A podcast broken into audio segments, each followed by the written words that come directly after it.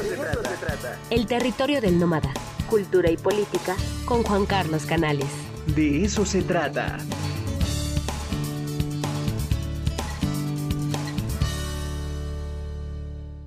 Y bueno, pues ya está con nosotros el maestro Juan Carlos Canales. ¿Cómo estás, camarada? Muy buenos días. Muy bien, Ricardo, buen día. ¿Tú cómo estás? Bien, bien, bien, todo en orden. Cuéntanos, ¿qué, qué leíste en estos días que nos vas a compartir eh, con toda la audiencia? Bueno, mira, está circulando en Puebla uno de los grandes libros de relatos del siglo XX de sin duda otra de las grandes escritoras del siglo XX, que es Margarita Durá. El título del libro es El dolor.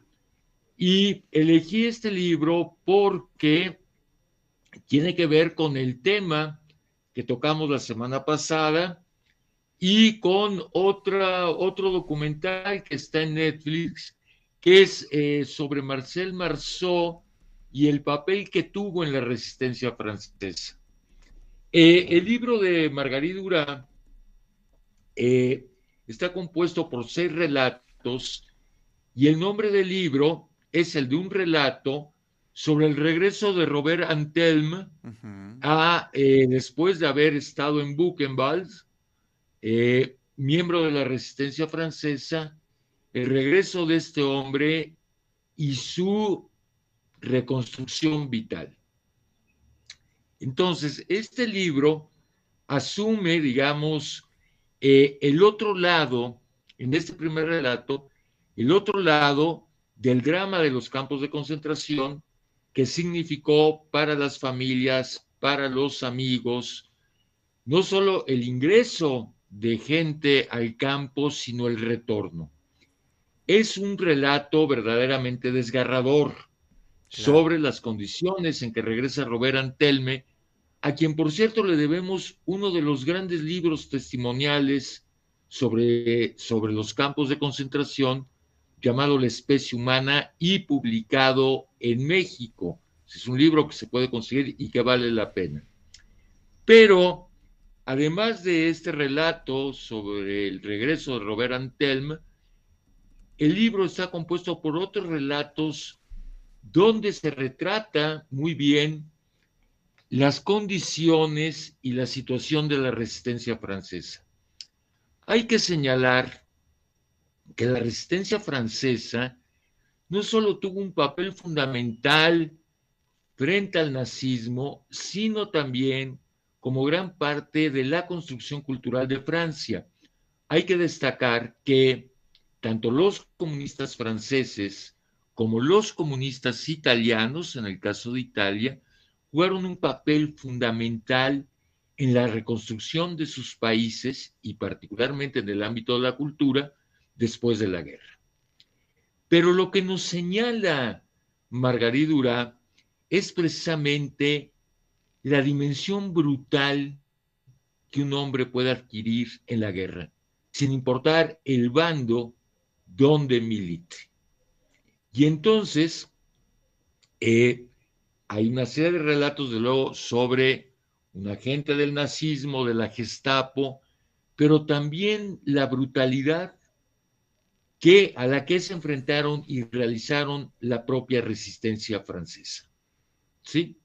Entonces, es una mirada que, siguiendo un poco el tono de Robert Antelme, apela a la especie humana y una mirada desgarradora sobre la especie humana y las posibilidades de infligir dolor al otro. Me parece que ese es el tema central del libro. Desde luego, es un libro que eh, Margarita Durá escribe, reescribe a partir de sus diarios durante la guerra. Claro. Entonces, es un libro que... Y de la frustración amorosa también, ¿no? Y mira, el otro gran tema, bueno, de la frustración y de la libertad amorosa, porque Margarita Durá era pareja de Robert Antelme y durante el periodo en el que él está en Buchenwald, ella se enamora de otro hombre. Exacto. ¿Sí? Y entonces, eh, eh, parte, digamos, de lo que tiene que enfrentar la narradora al regreso de Robert Antelme es la verdad sobre su situación amorosa. Entonces, es un libro que nos abre una puerta, primero a la reflexión sobre la resistencia francesa, que me parece fascinante, porque gran parte de la intelectualidad francesa participó en la resistencia. Desde Jean Genet, a quien le debemos uno de los grandes libros de la resistencia francesa, que es esta novela Las pompas fúnebres, hasta una obra de teatro como Muertos sin Sepultura de Sartre, que se toca con el tema de la resistencia francesa, y desde luego este libro de Marguerite Durán, que es excepcional y que es uno de los grandes libros del siglo XX. Pero subrayando el tema de hasta dónde puede llegar un hombre en una situación extraordinaria como es la guerra, hasta dónde llega la crueldad de unos y de otros. Híjole, se antoja muchísimo la lectura de este libro y efectivamente acaba de ser reeditado el, texto.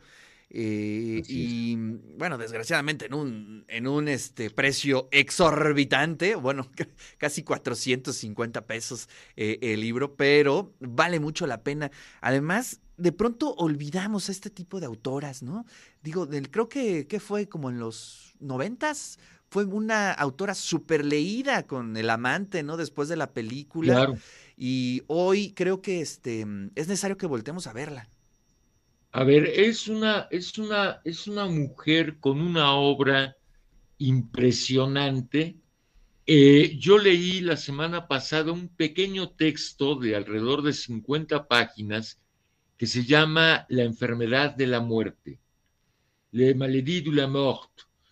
Es un texto impresionante sobre la imposibilidad amorosa. Ese se puede bajar en internet, está en la web, se encuentra eh, fácilmente, pero claro, es una autora que conocemos por El amante, por El amante de la China del Norte, por Hiroshima Mon Amour, pero que tiene una obra vastísima y verdaderamente admirable y creo que hay que volverla a leer. y bueno, y el cine también es importantísima, ¿no?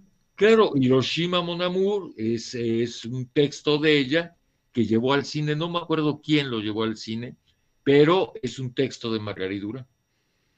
Sí, sí, sí, la verdad. Y también dirigió este, algunas películas, que eso también es muy interesante, ahí ver esa relación entre cine y literatura. Y como bien lo dices, Juan Carlos, es importante mm, de pronto no dejarnos llevar tanto por las novedades, ¿no? Sino estos autores que de pronto se quedan en la historia y que valen mucho la pena. Y bueno, además, el punto de vista de esta mujer es durísimo. Eh, prácticamente toda su vida eh, perseguida por el dolor, eh, por el sufrimiento, y creo que es este, importante abordarlo hoy más que nunca, Juan Carlos.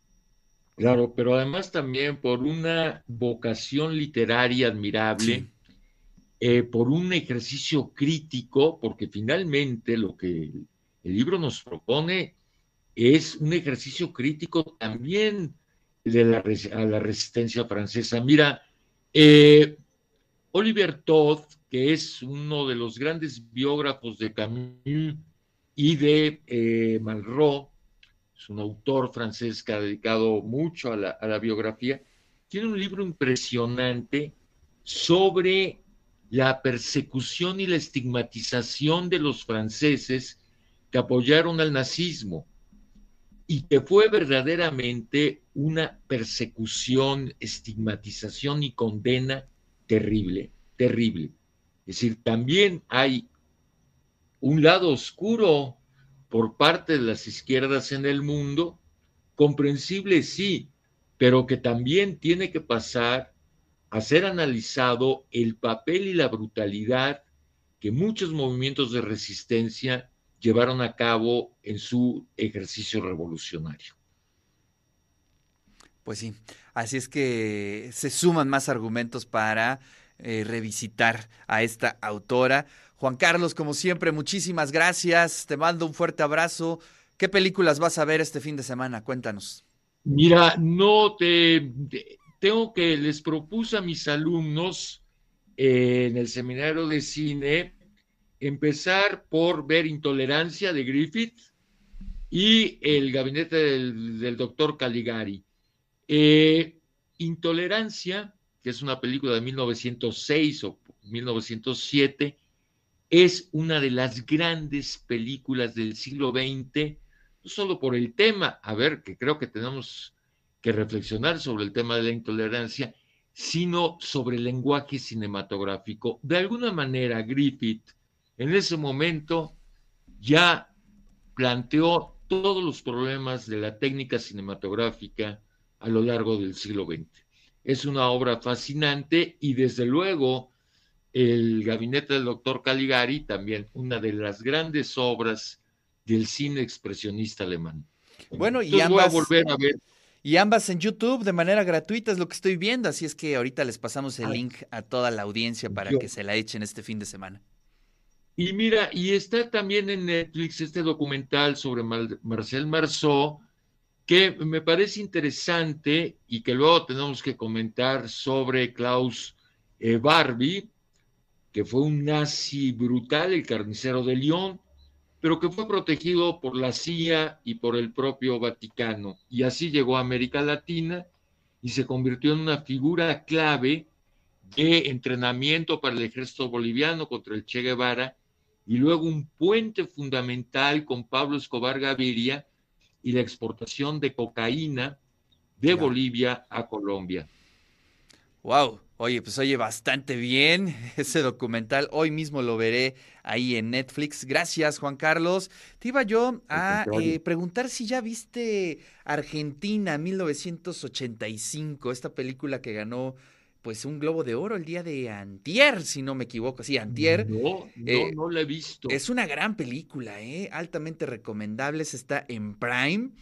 Eh, bueno, pues ya sabes, Ricardo Darín eh, protagonizando eh, la película. Ah, claro, no, ya la vi, no, claro, es sobre el juicio a los militares. Exactamente, exactamente. ya Sale de fiscal, ¿no? Sí, ya la vi, ya la vi, extraordinaria, este, y yo creo, yo la vi en, en OK Ru, está en OK Ru, gratis. Bueno, pues ahí está. Eh, pues la recomendación, ¿no? Esas tres películas, esas cuatro películas.